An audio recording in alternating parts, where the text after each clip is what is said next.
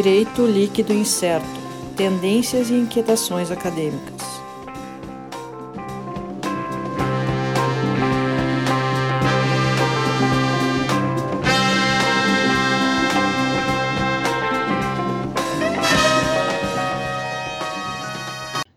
Bom dia, pessoal. Então, estamos aqui começando mais um episódio do nosso podcast, DLI Podcast Direito Líquido Incerto.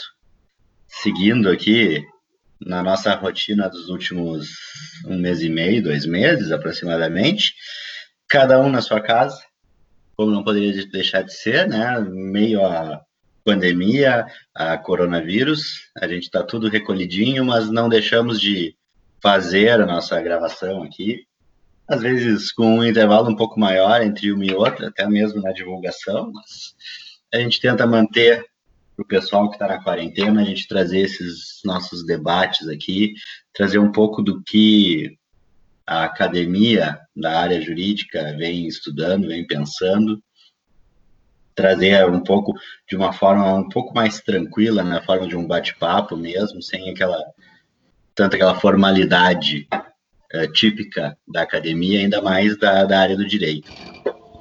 Uh, lembrando lá, pessoal, pode seguir para acompanhar todas nossas, to, todos os nossos episódios no arroba DLI Podcast no Twitter, né? A gente sempre tá, bota fotinho, uh, posta lá nossos episódios a cada, uh, cada novo episódio.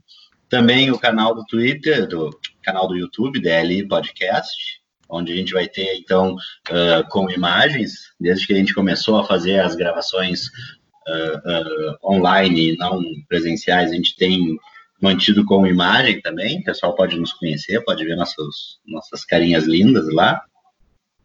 Estamos então mais uma vez com o nossos, nosso time de sempre, eu, Sandro Moraes, Sérgio Gilê. Olá. Alisson Capelari.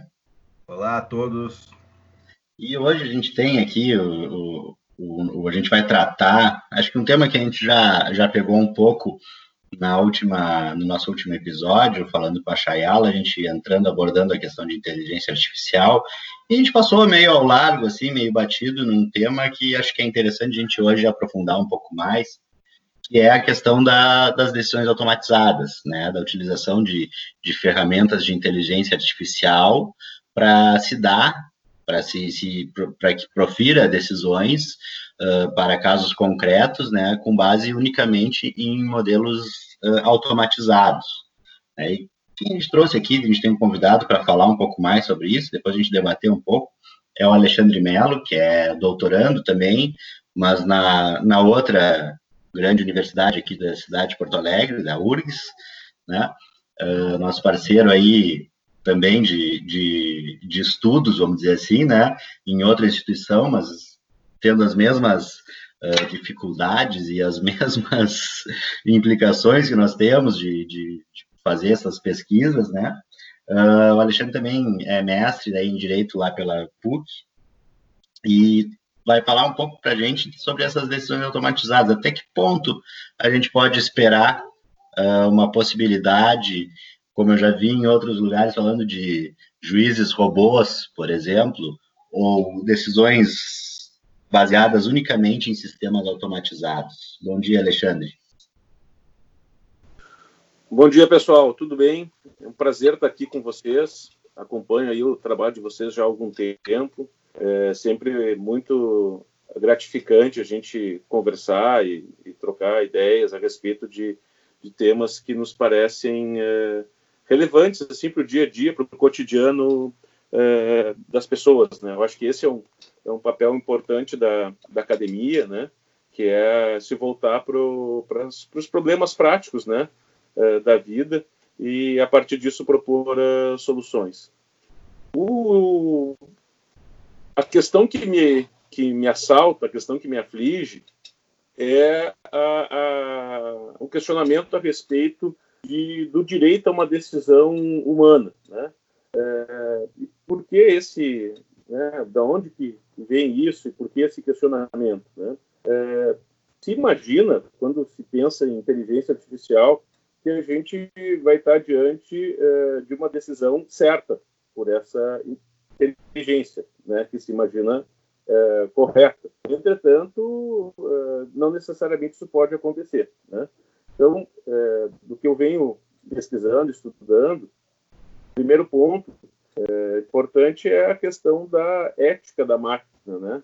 a ética da decisão, né? como é que se desenvolve essa decisão é, e, a partir disso, as questões é, de justiça aqui envolvidas. Então, a questão do, da justiça e algoritmo é um ponto importante de ser tratado. Depois disso, a gente começa a identificar as necessidades de camadas de proteção é, a partir dessas decisões é, algorítmicas. Né? Então, a gente teria uma primeira camada, que é o direito a uma explicação, né? as razões pelas quais essa decisão foi tomada. A segunda camada de proteção seria o direito a uma revisão dessa decisão.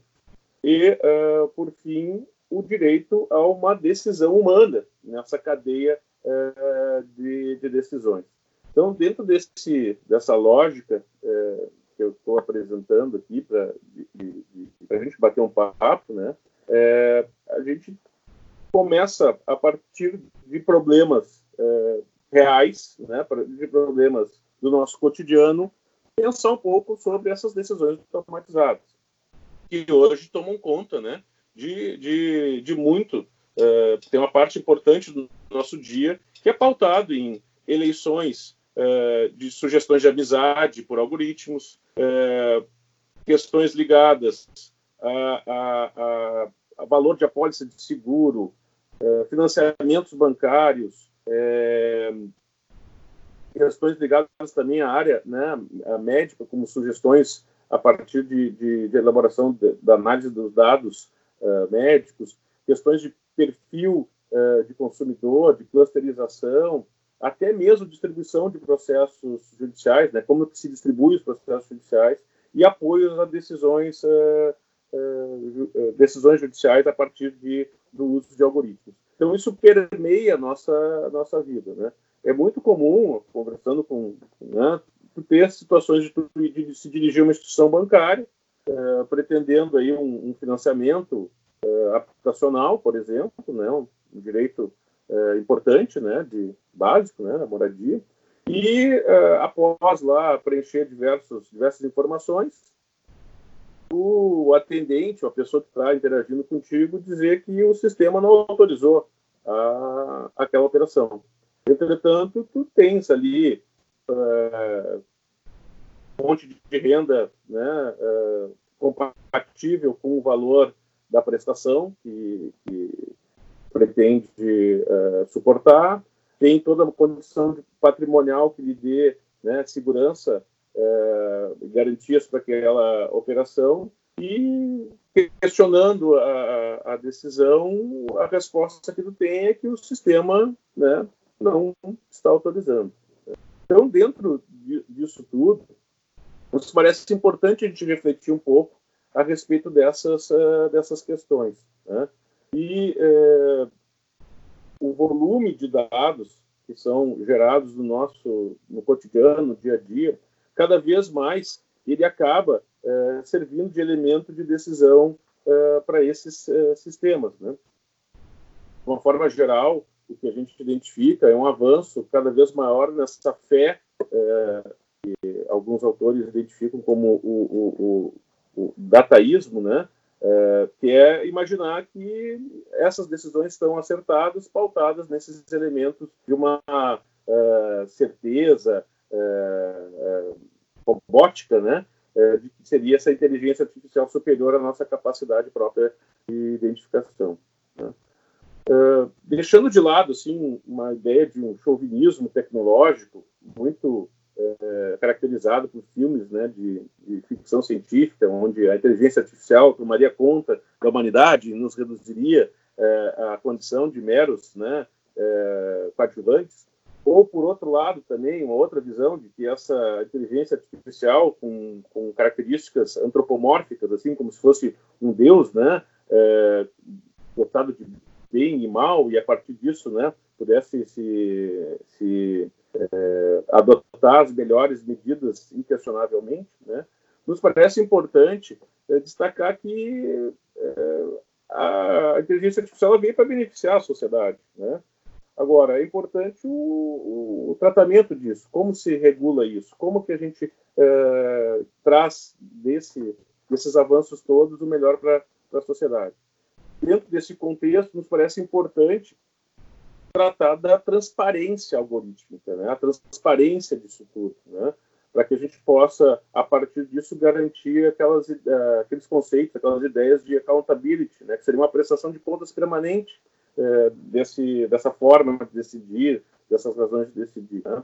Uh, de uma maneira geral, o que a gente identifica é que se imagina com a, com a inteligência artificial é a capacidade é, da máquina em tomar decisões ou, ou, sugerir decisões acertadas e não é, equivocadas dentro de um paradigma de acurácia superior e de um tempo e um custo inferior do que se fosse se realizar a mesma, o mesmo processo decisório por um ser, um ser humano, né? Então aqui, obviamente, a gente tem uma ideia de custo operacional é, que permeia isso tudo, né?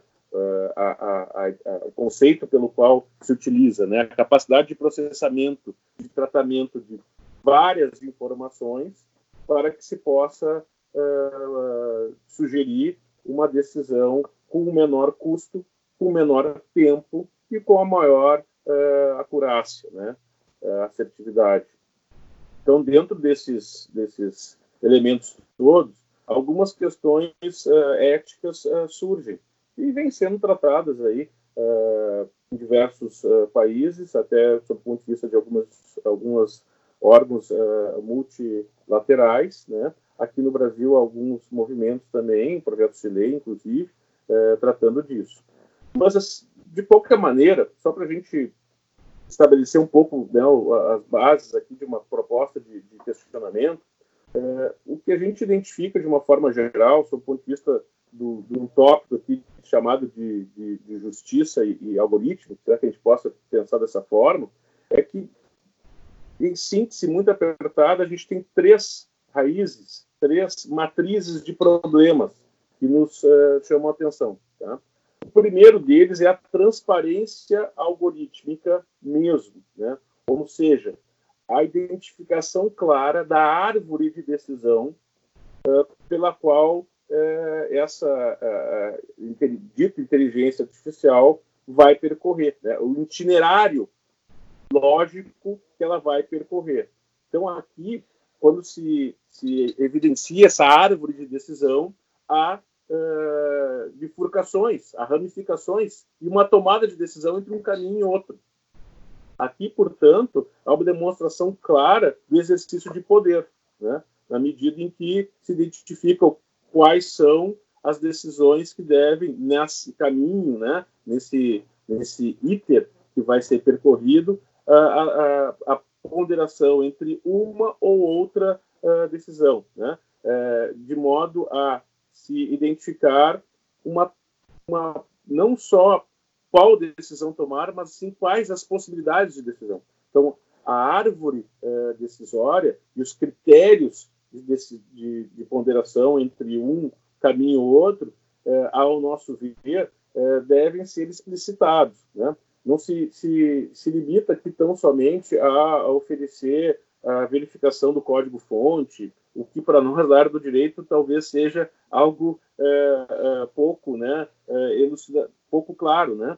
É, mas de qualquer maneira não, não, é só essa essa apresentação do código-fonte ou uma, uma, uma ideia é, de, de, uma ilusão de claridade a partir é, disso, mas sim a árvore de decisão em si, né? É, e as decisões possíveis a partir de cada ponto é, de inflexão. Né? É, depois disso, ainda sobre essa ótica da, da justiça algoritmo, nos parece importante também tratar da questão do processamento da linguagem natural, né? que é a forma pela qual é, a máquina, ela da linguagem natural, ela é, transforma isso né, em é, linguagem automatizada. Né? Então, aqui, a necessidade é, de, uma, de, um, de uma atenção no que diz respeito ao empobrecimento da linguagem natural, né? em favor de uma funcionalidade sintática, buscando com isso ganhar eficiência para a máquina, mas com evidentes perdas axiológicas, no sentido de que aquelas elasticidades de interpretações muito típicas do direito tendem a se empobrecer né, nesse momento em que se transporta da linguagem natural para a linguagem automatizada. Né? Um exemplo, assim, para a gente tornar um pouco mais concreto essa, esse, esse, debate, é, corresponde à, à questão do, de palavras com duplo sentido. Né? Banco, por exemplo, né? É, dependendo do contexto, é uma instituição financeira, dependendo do contexto, é um mobiliário né? da nossa casa. Né? ou de, de uma praça, enfim, né? Então, esse tipo de, de questão, né, que a gente identifica aqui como uma espécie de uma necessidade de um acordo semântico, é importante quando tu imputa dados e a partir deles é, isso vai ser é, posteriormente objeto de, de, de, é, decisão, né? Então é, é, essa transparência com relação a esse acordo semântico nos parece é, importante.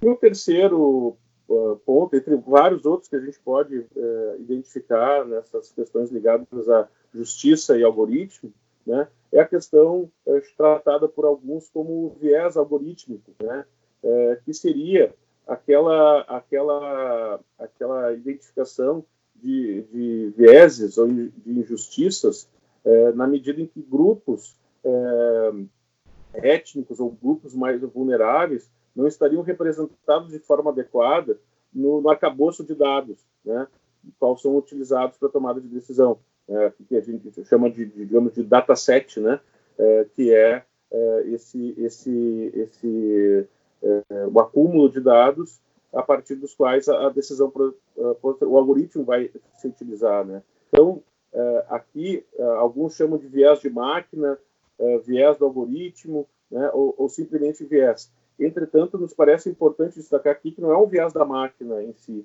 O algoritmo em si é neutro, né? O viés ele não deixa de ser um viés humano, na medida que, que eu faço a captação é, desses dados é, com uma, uma, uma, coleta eventualmente é, seletiva, de modo a não considerar talvez parcelas da população ou parcelas de grupos vulneráveis e que acabam por fim envezando o resultado final, né?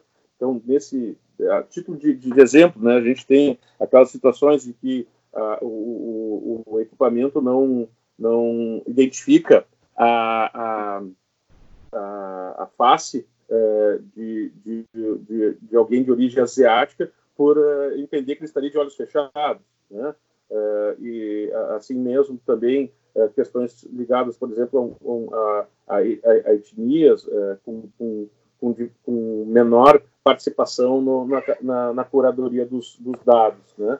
É, então, esse, esse, esse ponto nos parece um ponto uh, importante e que revela a necessidade de um cuidado, de uma transparência no que diz respeito a essa curadoria dos dados, né? de modo a se, eh, se, uh, uh, se diminuir ou se não, não deixar reforçar preconceitos e estereótipos sociais. Né? Dentro desse, desse, dessa, dessa situação toda que a gente apresenta aqui, nos parece muito importante a clareza sobre a, a, a, o, a curadoria dos dados, né, ou a revisão desse, desse data né, no sentido de que isso acabe não, não, não, deixa, não deixando influenciar o resultado uh, final. Dito isso, uh, o que, que a gente uh, vê com muita clareza, né? É, são camadas de proteção é, que a gente pode adotar a partir disso tudo. Né? A primeira camada que a gente identifica é a camada que diz respeito à, à, à questão da, do direito à explicação, né? É, de eu saber os motivos pelos quais essa decisão foi, foi adotada. Dentro desse contexto, o que se identifica de forma bastante clara é a adoção por diversos ordenamentos é, de camadas de proteção. Né? A primeira camada é o direito à explicação, né? no sentido de que isso tudo que a gente acabou de dizer, de alguma forma, ser apresentado para o utente, né, para o usuário uh, do serviço. Depois, o direito à revisão, que aí se discute se essa revisão poderia também ser feita de forma algorítmica e aí acabar implicando no mesmo uh, resultado novamente. Né? E, por fim, uh, o direito a uma decisão humana, né? e que essa revisão seja, de fato, realizada por alguém dotado de elementos uh, elementos comportamentais de que a inteligência artificial não é provida, né? Entre os quais uh, a intuição, a empatia, né? na medida em que isso seria um fator relevante da decisão automatizada de forma assim a, a concluir esse essa, essa esse bate-papo aqui, esse, a, a parte introdutória para a gente conversar um pouco mais mais detidamente sobre qualquer ponto, nos parece importante então se conceber uh, esses programas, esses algoritmos, melhor dizendo, né, não o programa, o algoritmo em si, de forma a que eles suportem a revisibilidade, que eles suportem essa, essa a explicação, né? e que eles suportem também a recorribilidade no sentido de que eh, dê oportunidade para a, a, a revisão humana uh, das decisões. É, é, claro que aqui isso tudo foi objeto de, de discussão aqui uh, no Brasil, né? Se nós pegarmos ali do cadastro positivo, há uma previsão a respeito da revisão humana. Por outro lado, a LGPD teve esse trecho uh, vetado, né? Uh, sob argumento de que isso impossibilitaria, né, uh, o desenvolvimento econômico fundamentalmente nas startups, né, que teriam aí uma base tecnológica e isso acabaria por implicar algumas uh, restrições de desenvolvimento dos negócios, né?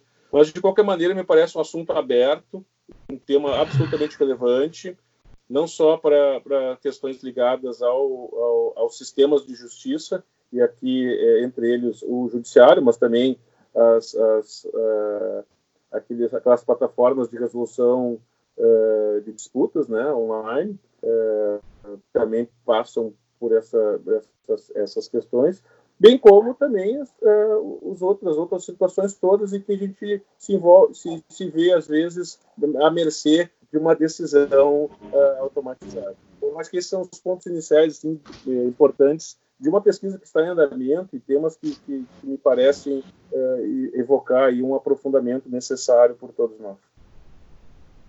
Certo, Alexandre, muito bacana tudo isso que tu trouxeste. Uh, e eu tô até roubando a vez do Sandro, né? Que o Sandro é geralmente quem faz essa ponte, né? Entre o, o, o nosso convidado e, e, e, todos nós mas é porque o teu tema ele é muito mais afeito, né? Por eu ser do, do, do processo e tudo mais. Uh, então eu já queria assim te lançar algumas questõezinhas. Primeiro de tudo, uma coisa que tu falou bastante na, no começo da tua fala foi sobre o termo acurácia. Eu acho que até para como o termo uh, o campo te tecnológico de de inteligência artificial e tudo mais está entrando no direito, ainda é muito novo, então acho que as pessoas nem, nem todos os nossos ouvintes vão saber exatamente o que é acurácia. E eu mesmo, quando me deparei com esse termo a primeira vez, para mim, acurácia e precisão eram a mesma coisa. E não, tem, tem essa diferença. Então, se o, Sandro ficou bravo com, comigo e saiu da sala. não precisa ficar assim, Sandro, é só hoje. Na, na, na próxima tu, tu, tu, tu retornas ao, ao, ao, teu, ao teu posto. Enfim, daí primeiro, é, se tu consegue explicar bem assim é, o que seria a acurácia, né? É, para a gente ficar com, com, esse termo bem, bem consolidado na mente com, a, com essa explicação. E tirando isso, né, que, que, que, que é só para facilitar mais a inteligência do, do nosso ouvinte, uh, com relação, então, eu vou começar já a, a ir em frente. É muito interessante isso que tu falou da linguagem na, na natural, por exemplo, de não conseguir de não conseguir identificar de plano banco, por exemplo, ou manga, que pode ser manga de camisa ou, ou, ou manga fruta, enfim. E daí, primeira coisa, a machine learning, ela pode a, auxiliar no processamento da linguagem natural nesse, nesse sentido, no sentido de, tá, a gente percebe muito que nas decisões do Tribunal de Justiça do Rio Grande do Sul, por exemplo, né, depois de ter alimentado toda, uh, ter pegado toda essa base de dados alimentado a, a inteligência artificial para decidir daqui em diante, se ela já não consegue perceber que banco vai ser sempre banco de uh, banco de, de instituição financeira. E aí eu, me surgiu também aqui uma coisa, poxa, banco para questões civis me parece que sempre vai ser, ou na maioria das vezes, sempre vai ser ligado à instituição financeira. Mas se de repente a gente está tratando de uma questão criminal, em que o banco faz parte da cena do crime, sei lá, eu estou imaginando aqui, e daí a inteligência artificial, não sei também se é objeto da tua pesquisa aí para a seara criminal, fica só na seara civil, ou se, é, ou se, é na, já é na seara criminal e não vai para a seara civil. Então, eu, eu, eu, também gostaria de saber né, a delimitação do, do teu tema, se ela é de uma forma geral com relação a isso, ou se ela já tem ela, ela, ela já tem um quê de aplicação prática, se vai para a seara criminal, civil, enfim. Então, eu já quero começar com, com, com, esses dois assuntos, assim, determinar bem o que é, que é a acurácia e se machine learning vai, vai auxilia ou não auxilia nesse processamento da linguagem natural, né? Do que a gente já meio que já sabe que seria machine learning, enfim. É isso. Bom, é, a acurácia, é, obviamente, a gente está tratando aqui de um conceito que não é um conceito jurídico, né? É um pois é. conceito é. que vem aí da, da área da, da é, específica, né, da, da, da, ciência que cuida é, da, do tratamento da informação, né? É, então, do ponto de vista é, mais específico, a, a acurácia ela pode ser identificada entre a proximidade entre o, o, o, o valor, é, o, o que eu busco frente àquela medição é, do que eu imaginava receber, né? Então, é, essa medição, né, ela é feita a partir uma identificação do que se projeta como resultado e o que uh, o algoritmo entrega como resultado. Quanto mais próximo isso, maior a, acurácia. Né? Então, obviamente, se trata de um conceito que não é um conceito uh, jurídico, né? do ponto de vista de, se interpretar ele uh, a partir é, do, das premissas jurídicas, é um conceito que se importa, portanto, lá é, da área dos sistemas de informação, da ciência da computação, né, é, no qual eu projeto, eu imagino, identifico o resultado qual eu quero é, atingir e espero que a máquina alcance esse resultado. Quanto mais próximo eu chegar desse resultado previamente estipulado, maior é a acurácia é, desse é, sistema ou desse é, algoritmo. Né? Então, vejo aqui que existe, portanto, questões ligadas ao objeto, o objetivo que eu pretendo alcançar e o caminho que, que eu imagino que o, que o algoritmo vai percorrer para chegar até lá. Né? Então, esse conceito é um conceito que ele permeia né, Claro, a partir da identificação desse conceito na área da, da área do, do, da ciência é, da informação, da ciência da computação, do, dos sistemas de segurança da informação, a gente pode fazer é, inflexões é, jurídicas, mas existe aqui uma margem muito grande é, de é, interpretação a partir da definição clara do que, que é o, obje, o objetivo que eu quero alcançar, né? E a forma que eu vou medir uh, uh, quanto mais próximo a máquina chegou desse, desse resultado. Né? Uh, há margens aqui de, questionamentos e inflexões de nossa, nossa parte.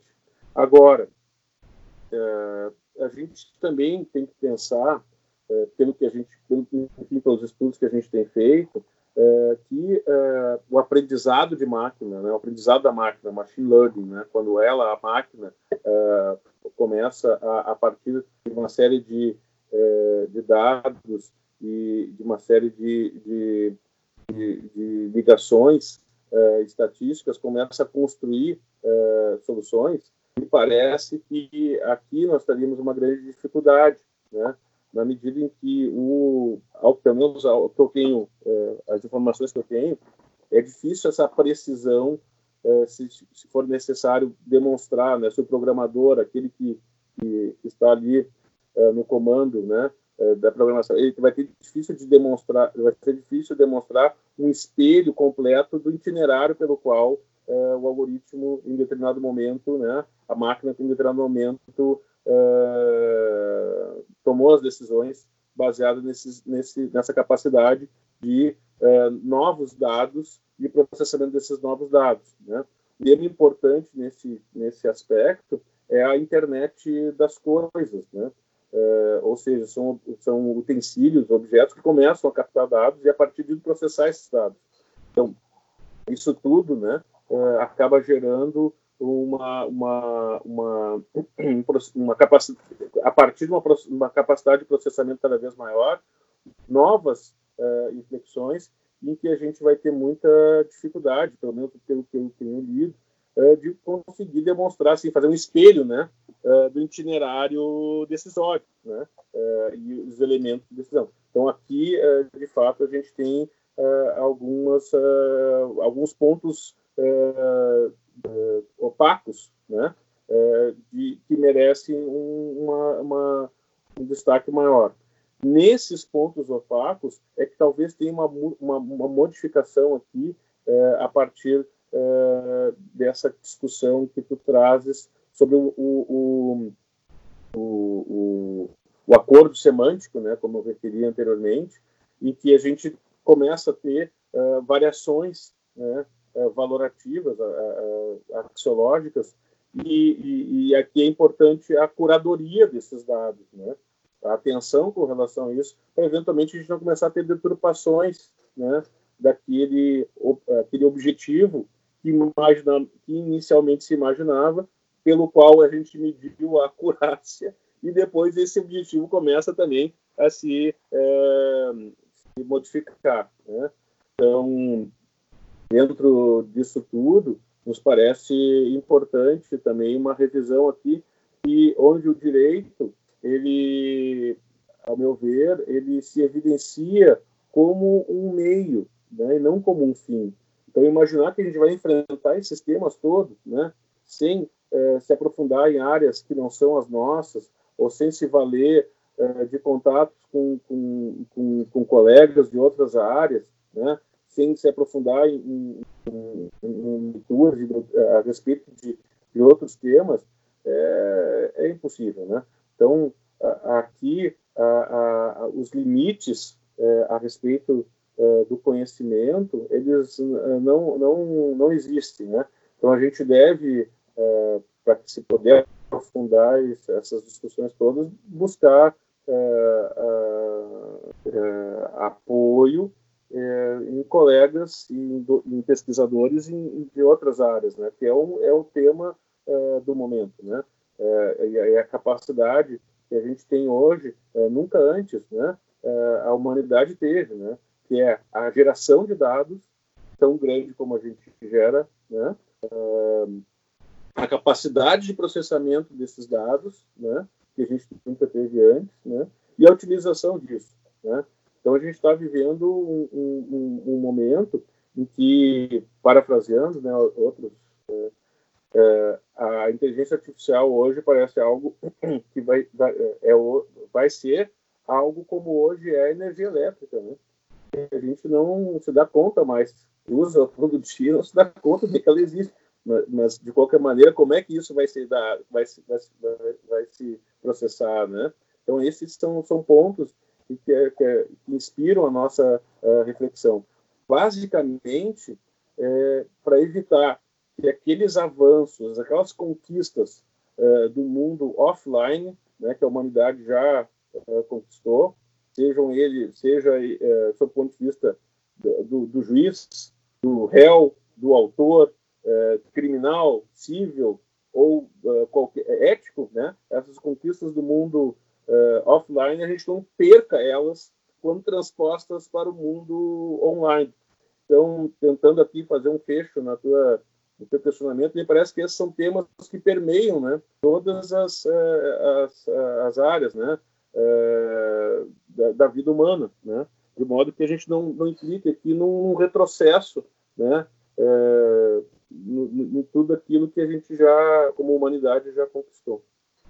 Alexandre, assim, é uma questão que, que a partir do que tu estava falando, me, eu peguei aqui para até pensando, né? Uh, a gente vê a questão do, do, dos algoritmos e me parece que o algoritmo, para tomar uma decisão, uh, ele vai seguir um caminho, e aí tu até referiste ali na, na questão da árvore decisória, para chegar a um determinado a um determinado ponto, a uma determinada resposta. Uh, só que assim, uma coisa que me, me incomoda até na, na, no, na, na ciência, no direito enquanto ciência mesmo, uh, é que diversamente de outras ciências mais uh, até chamadas exatas, em que tu pega um método e tu reproduz, tu pega um artigo uh, sobre uma experiência na área da biologia, uh, vai referir ali toda a, a, todos os métodos, tudo que foi feito, tu pode reproduzir e para validar, tu obrigatoriamente vai chegar ao mesmo resultado. O direito me parece que, que tem uma questão subjetiva, uma questão de interpretação ali, que eu não que às vezes até é difícil e, e, e por muito tempo uh, sequer e para muitos sequer é considerado uma ciência a ciência jurídica né justamente por esses detalhes. Uh, como é que a gente pode uh, até que ponto o algoritmo e aí entra também a questão de, de viés tu falou num algoritmo neutro mas ele vai ter uma uma interpretação? Como é que vai ser isso aí? O algoritmo vai fazer uma possível interpretação, vai uh, escolher um método para interpretar, ou vai ser inserido nele um método para ele seguir, uh, uh, para poder chegar à decisão? Como é que fica isso aí no, no algoritmo? É, bom, eu, eu acho assim, a gente, a gente tem essa questão que tu propõe a respeito do direito né, é, e suas uh,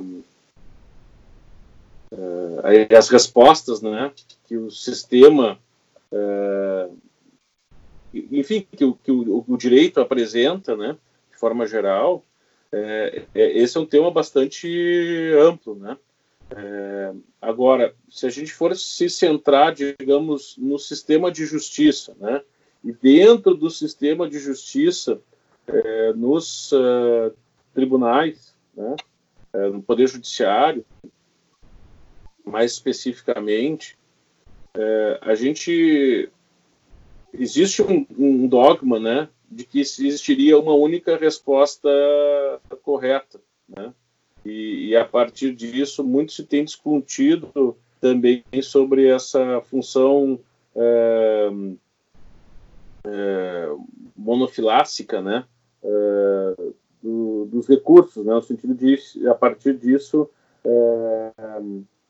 a gente ter ali um, os, os, tribunais e, fundamentalmente, toda essa, essa a, vou chamar de revitalização, na medida em que, em que se em que se não é um tema novo, mas talvez agora seja tratado de forma mais uh, sistemática pelo novo, o, o, vigente CPC, né, é a questão dos precedentes, né, no sentido de, de tentar ali com isso se estabelecer uma um, um sentido, um sentido unívoco, né, é, é, entretanto esse me parece um desafio, né, é, da, das, é, não só do direito, mas também da, da própria humanidade, né? imaginar que existe uma única resposta certa, né? é, para todos esses temas, né? Agora, é claro, na medida em que a gente tem essa, essa consciência, né, é, de que é, a gente vai ter respostas mais adequadas, talvez, e elas variam conforme as circunstâncias. É, a gente pode, a partir disso, é, identificar o, um, um, que a gente fica é um, um poder muito grande é, na construção né, desse do, do, do, não só do algoritmo, mas também é, e fundamentalmente na curadoria desses dados. Né? E a partir disso, é, a gente vai ter essas, essas, essas variações e a, e a necessidade de acompanhamento disso.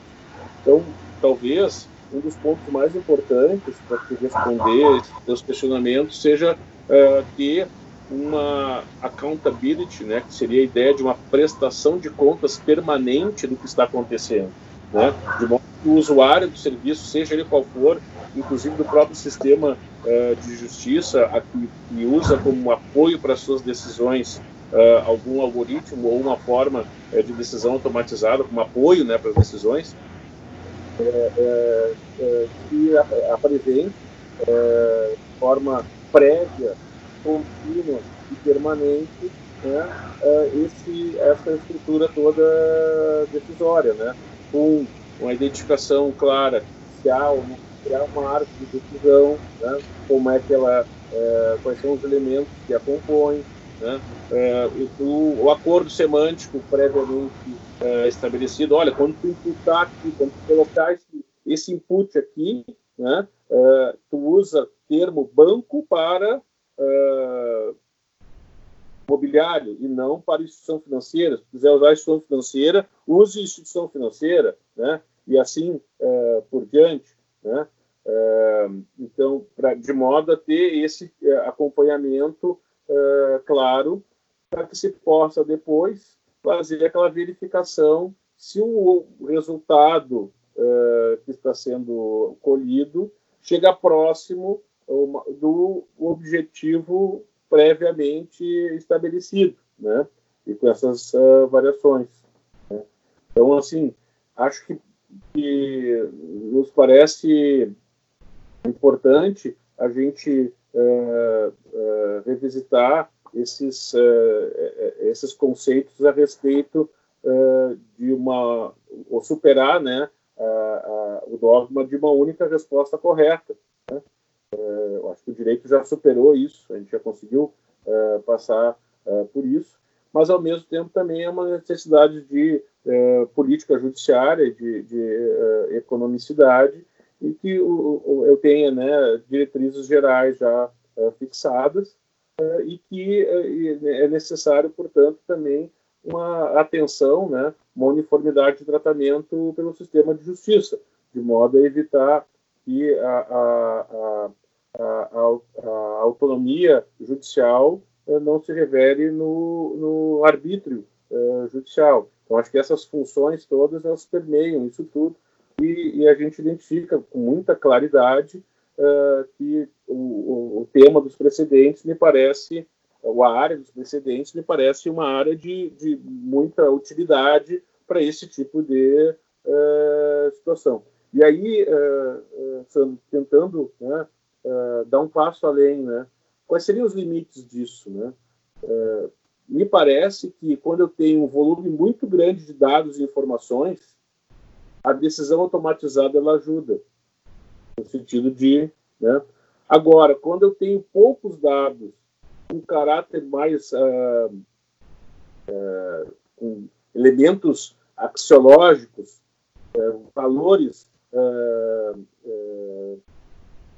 que permeiam né, a, a, a, fundamentalidade, a centralidade do, do, do, do, ser humano, né, da, da, da experiência humana, me parece que aí esse é o limite do uso desse tipo de, de situação. Porque o direito é um instrumento criado por, pelos homens para a solução de problemas humanos.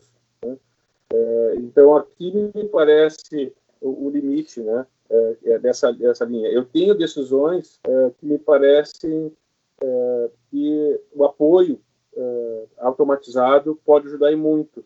Eu tenho um volume muito grande de dados para tratar e que eu despenderia muito tempo para chegar a essas conclusões. Agora, por outro lado, quando eu tenho um volume pequeno e eu tenho aqui decisões, é, uma balança né, axiológica forte é, de valores para ser tratado, né, valores é, nos quais, é, volto a dizer, a centralidade humana se apresenta, é um limite que eu não posso transpor, né, porque aí, volto a dizer, eu não tenho aqui os elementos de empatia, intuição, né, uma máquina eu reseto, se ela fizer alguma coisa errada, eu reseto e ela volta uh, a funcionar sem guardar aquilo que ela fez. Né? Ao passo que uma decisão equivocada, uma vida uh, de experiências, isso se acumula, né? vai se amalgamando uh, na, na, complexidade da formação humana, de modo a revelar isso para o, o julgamento, a decisão, a ponderação de um igual, né? a máquina não julga um igual. Então, esses elementos de, de empatia e, intuição, uh, quando isso se uh, revela necessário nas, nas, decisões, eu tenho aqui um, um, ponto em que, obviamente, me, me, parece que a máquina não chega a isso e nunca vai chegar. Né? Então, esse seria o, o limite do uso sem de maneira alguma desprezar os grandes benefícios quando eu tenho aquela outra situação, né? É, de muitos dados, muitos elementos é, de caráter mais é, objetivo e eu tenho que tomar uma decisão né, baseado nisso. Sim. Alexandre, o, a, a, tua fala toda, ela, ela vem muito assim, né? E se eu consigo sintetizar, eu, vamos ver se, se, eu, se a gente está falando a mesma língua, né? Uh, o que eu vejo assim é que a gente vai ter. Oi? Espero que sim. É que, o, que, o que a gente vai ter é campos específicos de aplicação de decisão por inteligência artificial. Né? Uh, não sei se eu estou utilizando bem, bem o, os, os termos, mas digamos, easy cases, co, coisas mais objetivas, como, como revisão de contrato, ou então a, a, ações de massa mesmo, talvez uma inteligência artificial seja melhor. Por quê?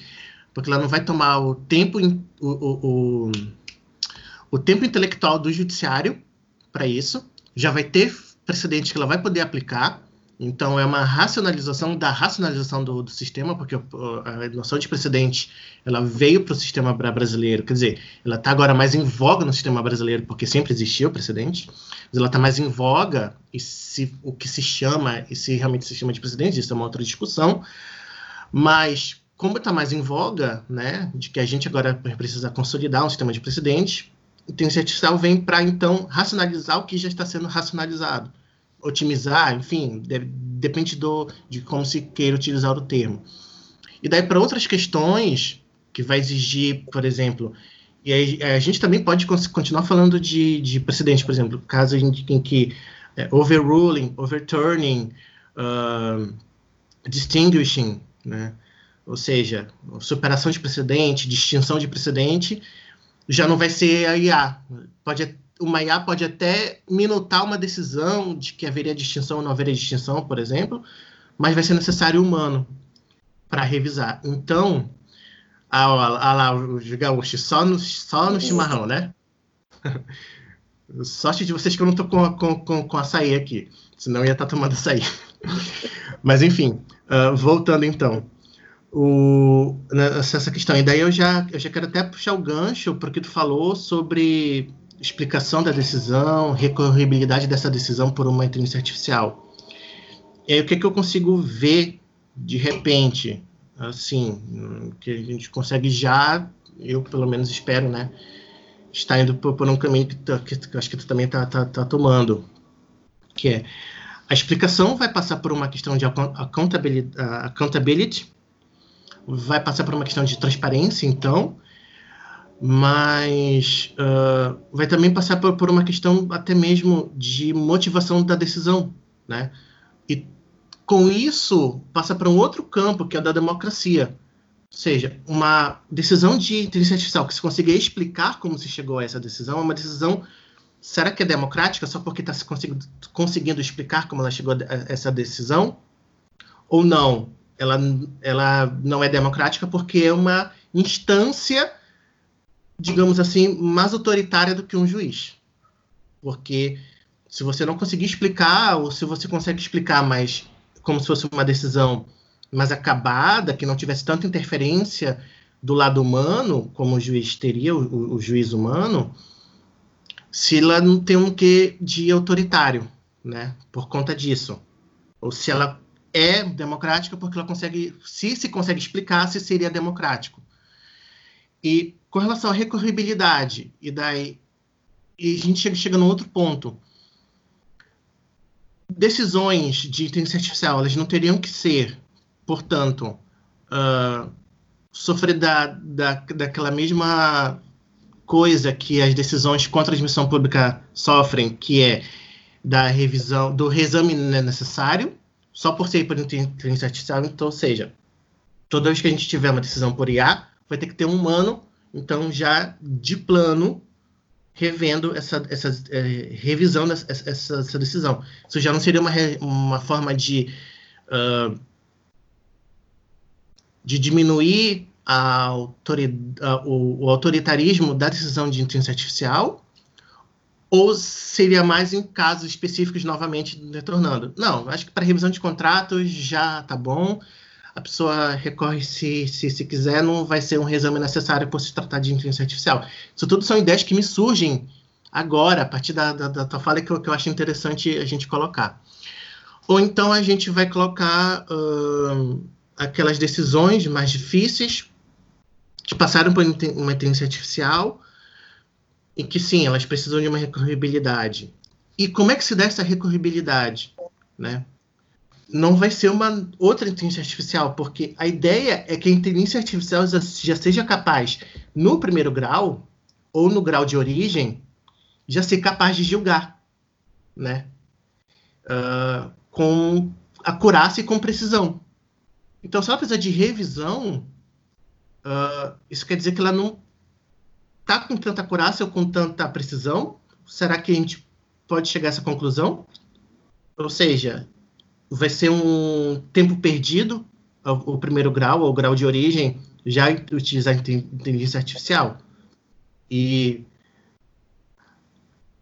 claro, isso tudo considerando que a gente vai utilizar realmente inteligência artificial. Porque aí daí a gente chega no outro ponto, né? se a gente vai ter todos esses percalços, para que utilizar a inteligência artificial? Por que, que a gente não fica realmente com o humano? E daí passo a bola para ti para tu responder elocubrar sobre o que eu falei. É, bom, obrigado. Eu, eu acho que, que, enfim, acho que são temas em aberto, né? A gente tem muitos Sim. temas em aberto. É, mas, é, assim, tentando construir alguma alguma alguma articulação é, dentro desse desse cenário todo é, me parece que a gente tem é, dois campos aqui que seria interessante se a gente distinguir né um que seria o uso da, das decisões automatizadas fora do sistema de justiça. Tá?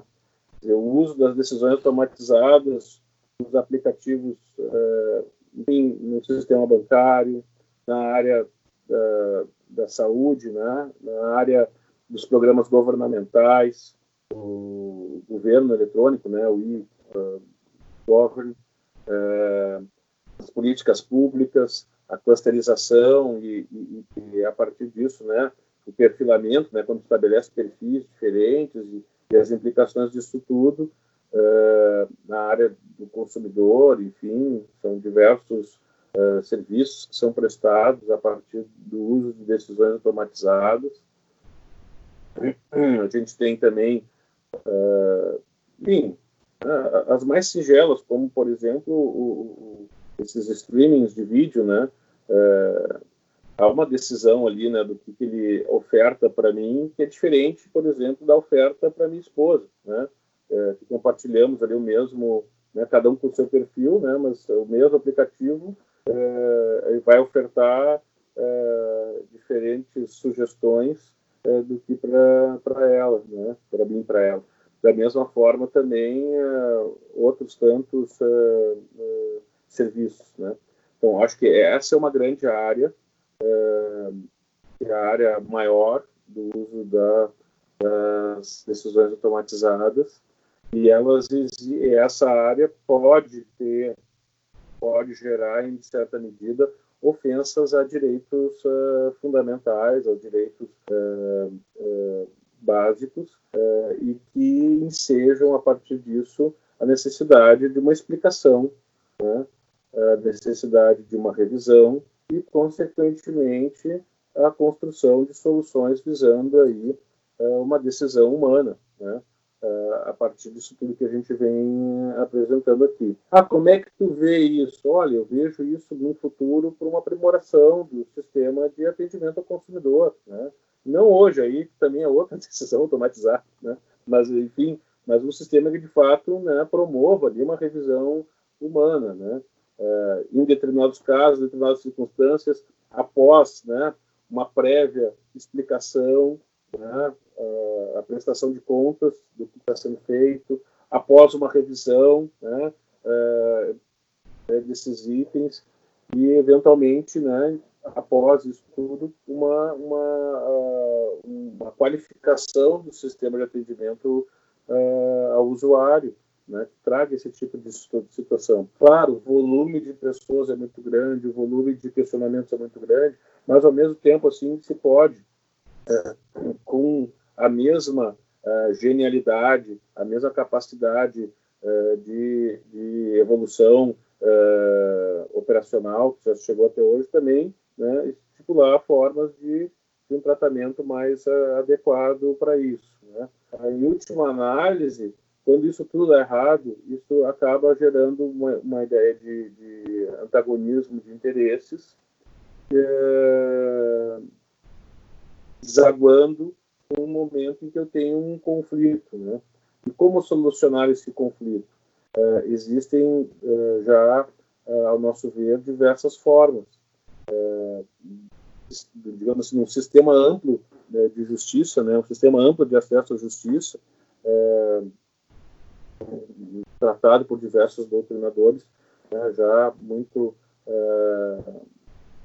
identificado, uma possibilidade de usar portas diferentes né, para soluções diferentes dependendo da, da, das circunstâncias. Né. É, dentro disso tudo, a gente poderia chegar ao judiciário, mas sem antes descartar, sem antes não descartar outras hipóteses, né, é, de composição, de resolução de conflitos, até mesmo online, né, é, na qual eu tenho já uma, é, um indicativo, uma pré é, eu posso predizer resultados de modo a evitar esses conflitos, né?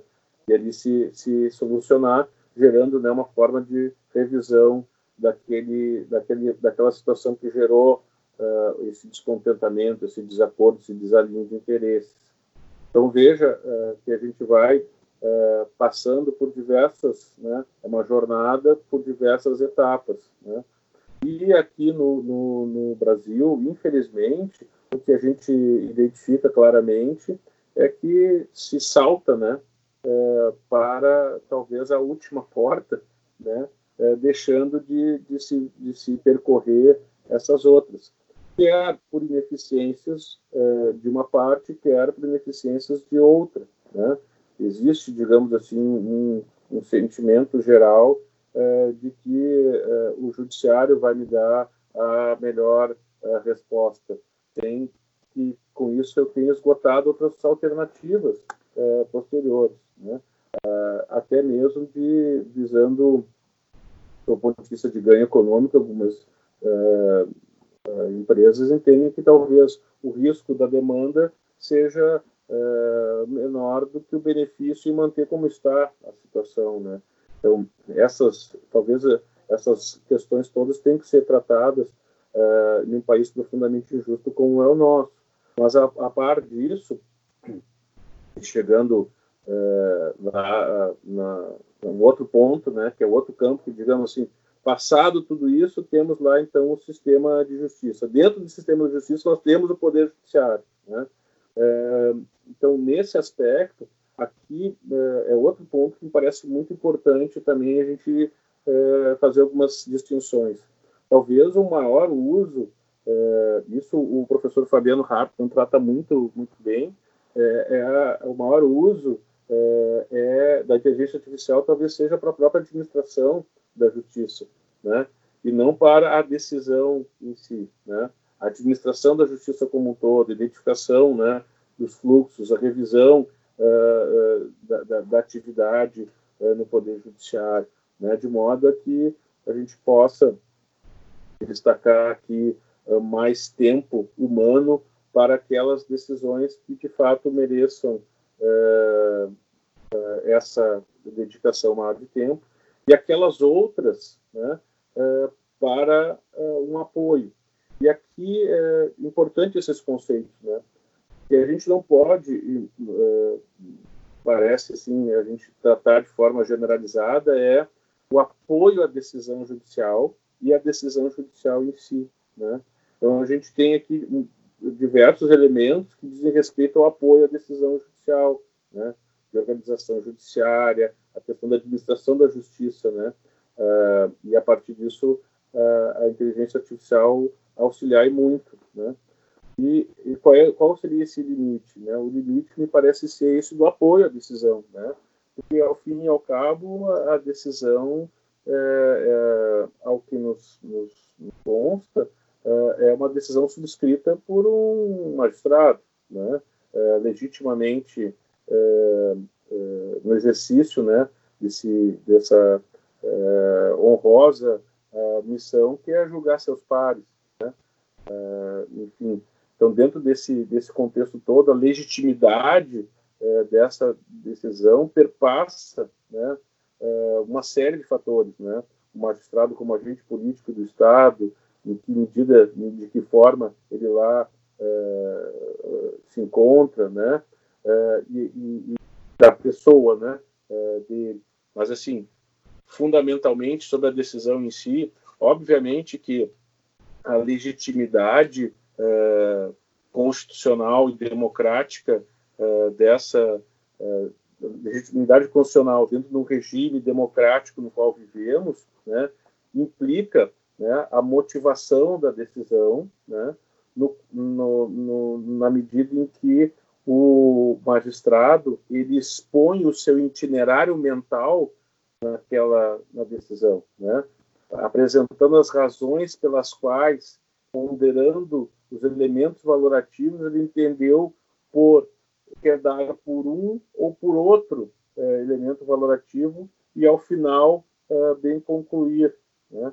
Então essa exposição do itinerário mental do magistrado, né, no qual é importante o relatório, né, demonstrando que ele de fato teve contato com o, o caso, né, identificou o caso, identificou os, os, elementos, né, de fato e de direito, os argumentos, eh, os elementos de convicção, né, que são apresentados, eh, e, eh, para depois no que diz respeito à decisão em si, evidenciar para qualquer um que tem acesso àquela decisão a, a, sua forma, as razões pelas quais, a sua forma de decidir, apresentando a sua tábua de valores análise, né?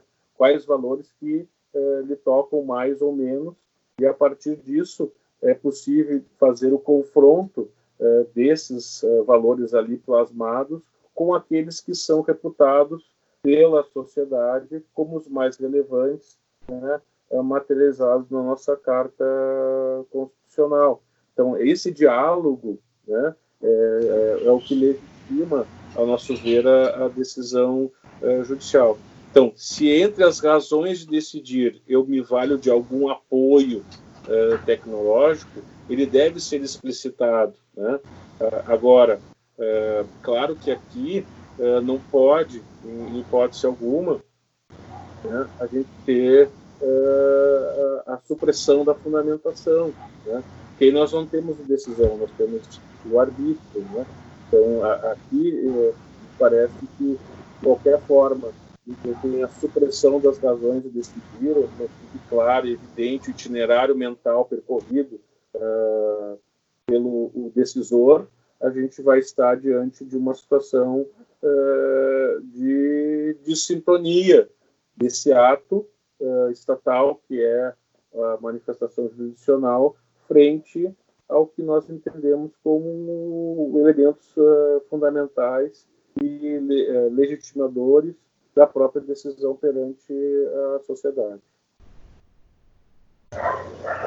Uh, Alexandre, assim, uh, dentro disso que tu falou, até a questão da necessidade da, da fundamentação, de todo o caminho que o juiz faz, uh, o caminho de silogismo para chegar numa decisão no caso concreto, né? Por questão de construção, a gente tem a gente tem um, episódio muito legal que a gente gravou com o professor Beclaut, falando justamente sobre a questão da, do relatório e da fundamentação.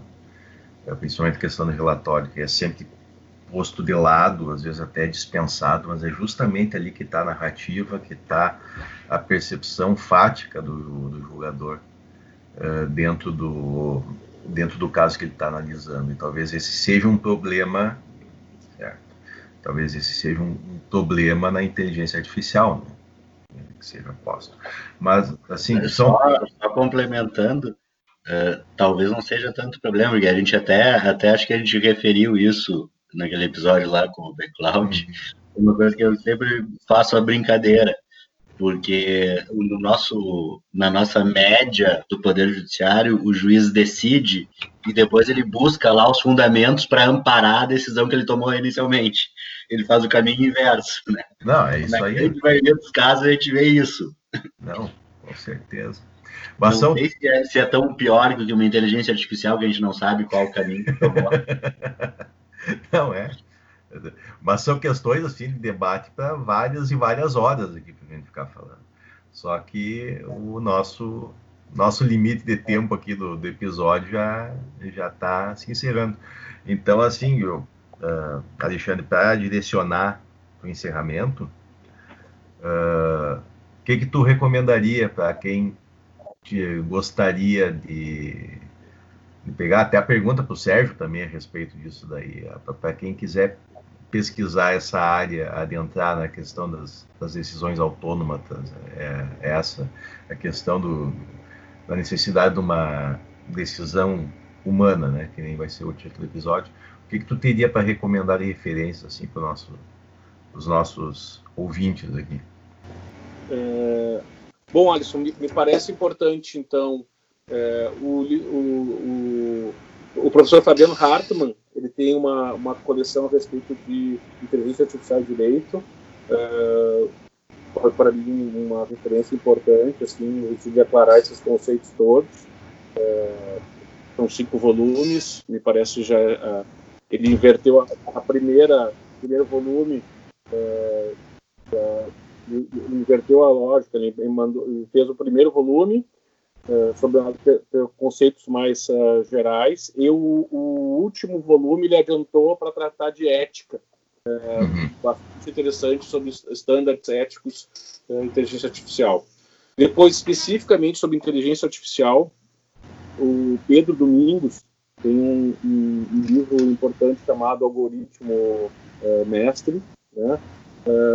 o Nick Boston também sobre inteligência, é, outro que, que, me parece também bastante importante é o do Kai Fu uh, Lee, é, é, também sobre inteligência artificial, né, a questão aí da China, né, é, são temas também é, muito é, recorrentes e, e, e, importantes. Tem também tem, tem, tem, tem TEDs interessantes também para assistir, para quem quiser. Né? É, do próprio Nick Boston tem vários. Né? É, tem o, o Arari também vale a pena. Né? É, sempre é, vale a pena dar uma, é, Lembremos para mim me chamou muito, muito a, a atenção. Né? É, eu posso passar depois outros uma, uma lista, né? Tem alguns em, em inglês, né? É, mas eu acho que, que assim, o que mais nos, nos, nos chama a atenção é que esses elementos todos, é, o direito está né, caminhando atrás quem já trilhou esse, já está trilhando esse caminho mais à frente. Né? Então, uhum. parece que é, o interesse pela área implica na necessidade de uma leitura de quem está na, na vanguarda, não necessariamente do direito, mas sim questões ligadas aí mais a, a esses temas da ética e inteligência artificial né, que vão permear é, isso tudo. Né? Então, uhum. existe aí já um movimento bastante consolidado nesse sentido. É, a gente pode depois passar, tem conferências, né? já tem uh, órgãos, uh, entidade, uh, entes multilaterais né? que, que, estudam esse tema e que esses, os anais desses, desses encontros também vale a pena o estudo. A gente pode passar depois por escrito direitinho, mas eu acho que são, são as referências mais importantes talvez não estejam é, no âmbito do direito e nem em português. Né? Sim. Acho que esse, essa é a melhor uh, dica que eu posso dar nesse momento, mas depois eu posso passar por escrito aí nos créditos para vocês. Uhum, tá. Serginho. Bem, a minha indicação é um conto do Isaac Asimov, que pode ser encontrado nesse livro aqui, uh, Histórias de Robôs, volume 2. E o nome do conto é. Não sei se dá para ler, não, não, não, sei se vai estar tá focando, não sei ah, se aqui tá no Brasil, mas é O Conflito Evitável, do Isaac Asimov, que foi escrito em 1950. E ele conversa totalmente com a tese do Alexandre. Tudo que a gente conversou até agora sobre inteligência artificial. Uh, é o que eu indico, assim, de, de, de leitura para a gente ter uma ideia de que futuro é esse que nos espera, né? De direito à decisão humana, como o Alexandre muito bem coloca. Sim. Eu gosto dessas coisas de referência fora do, do acadêmico, né? Até para a pessoa, a pessoa vai relaxar e ler alguma coisa que tem tudo a ver de uma forma mais soft sem, sem aquela coisa pesada do, da leitura técnica, né? Sim. Muito boa a indicação, Sérgio. É, então, pessoal, assim, agradecendo o, o Alexandre, né? Uh, a gente, na, na nossa conversa uh, uh, paralela, que a gente sempre mantém aqui da, da produção, a gente vai falando sobre o tempo de gravação e tal, e realmente é, é tema que a gente poderia estender por horas, né? A gente discutindo tem muita implicação, muito detalhe, uh, mas claro, a ideia do podcast, até a nossa ideia de, de tempo é justamente um, um período um pouco menor, um tempo que a pessoa consiga ouvir, às vezes fazendo uma outra atividade, né? Uh, uh, a ideia, então, é, é, não estender, a gente lança aqui as, vamos dizer assim, a, a, uma base, né, um, faz uma discussão de alguns pontos, e, claro, a, a gente cabe, então, a, a, cada um, na medida do interesse, a gente aprofundar essas questões, uh, até, até mesmo com contos do Isaac Asimov também, sem problemas, né, a gente já pode aprofundar com, com cultura pop também. Então, Alexandre, muito obrigado, valeu pela, pela presença aí e, e assunto interessantíssimo e muitas, acho que muito mais, mais uma vez, terminamos o programa com mais dúvidas do que certezas. É isso que eu acho bacana, que a gente está sempre lançando dúvidas aqui, a gente não tem certeza de nada, a gente não sabe de nada.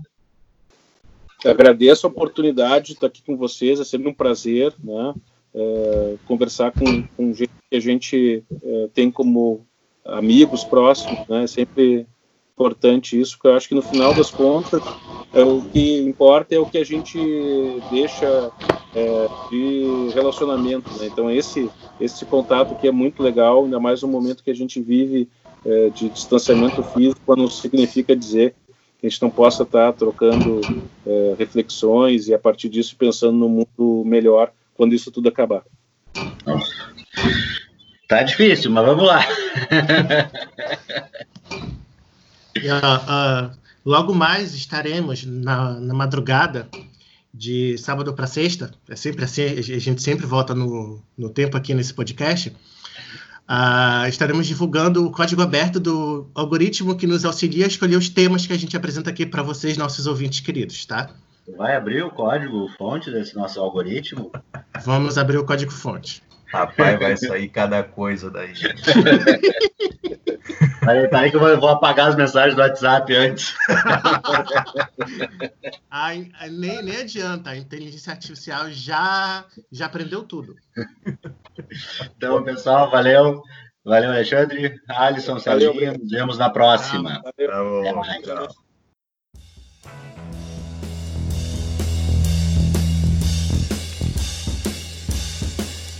Bye.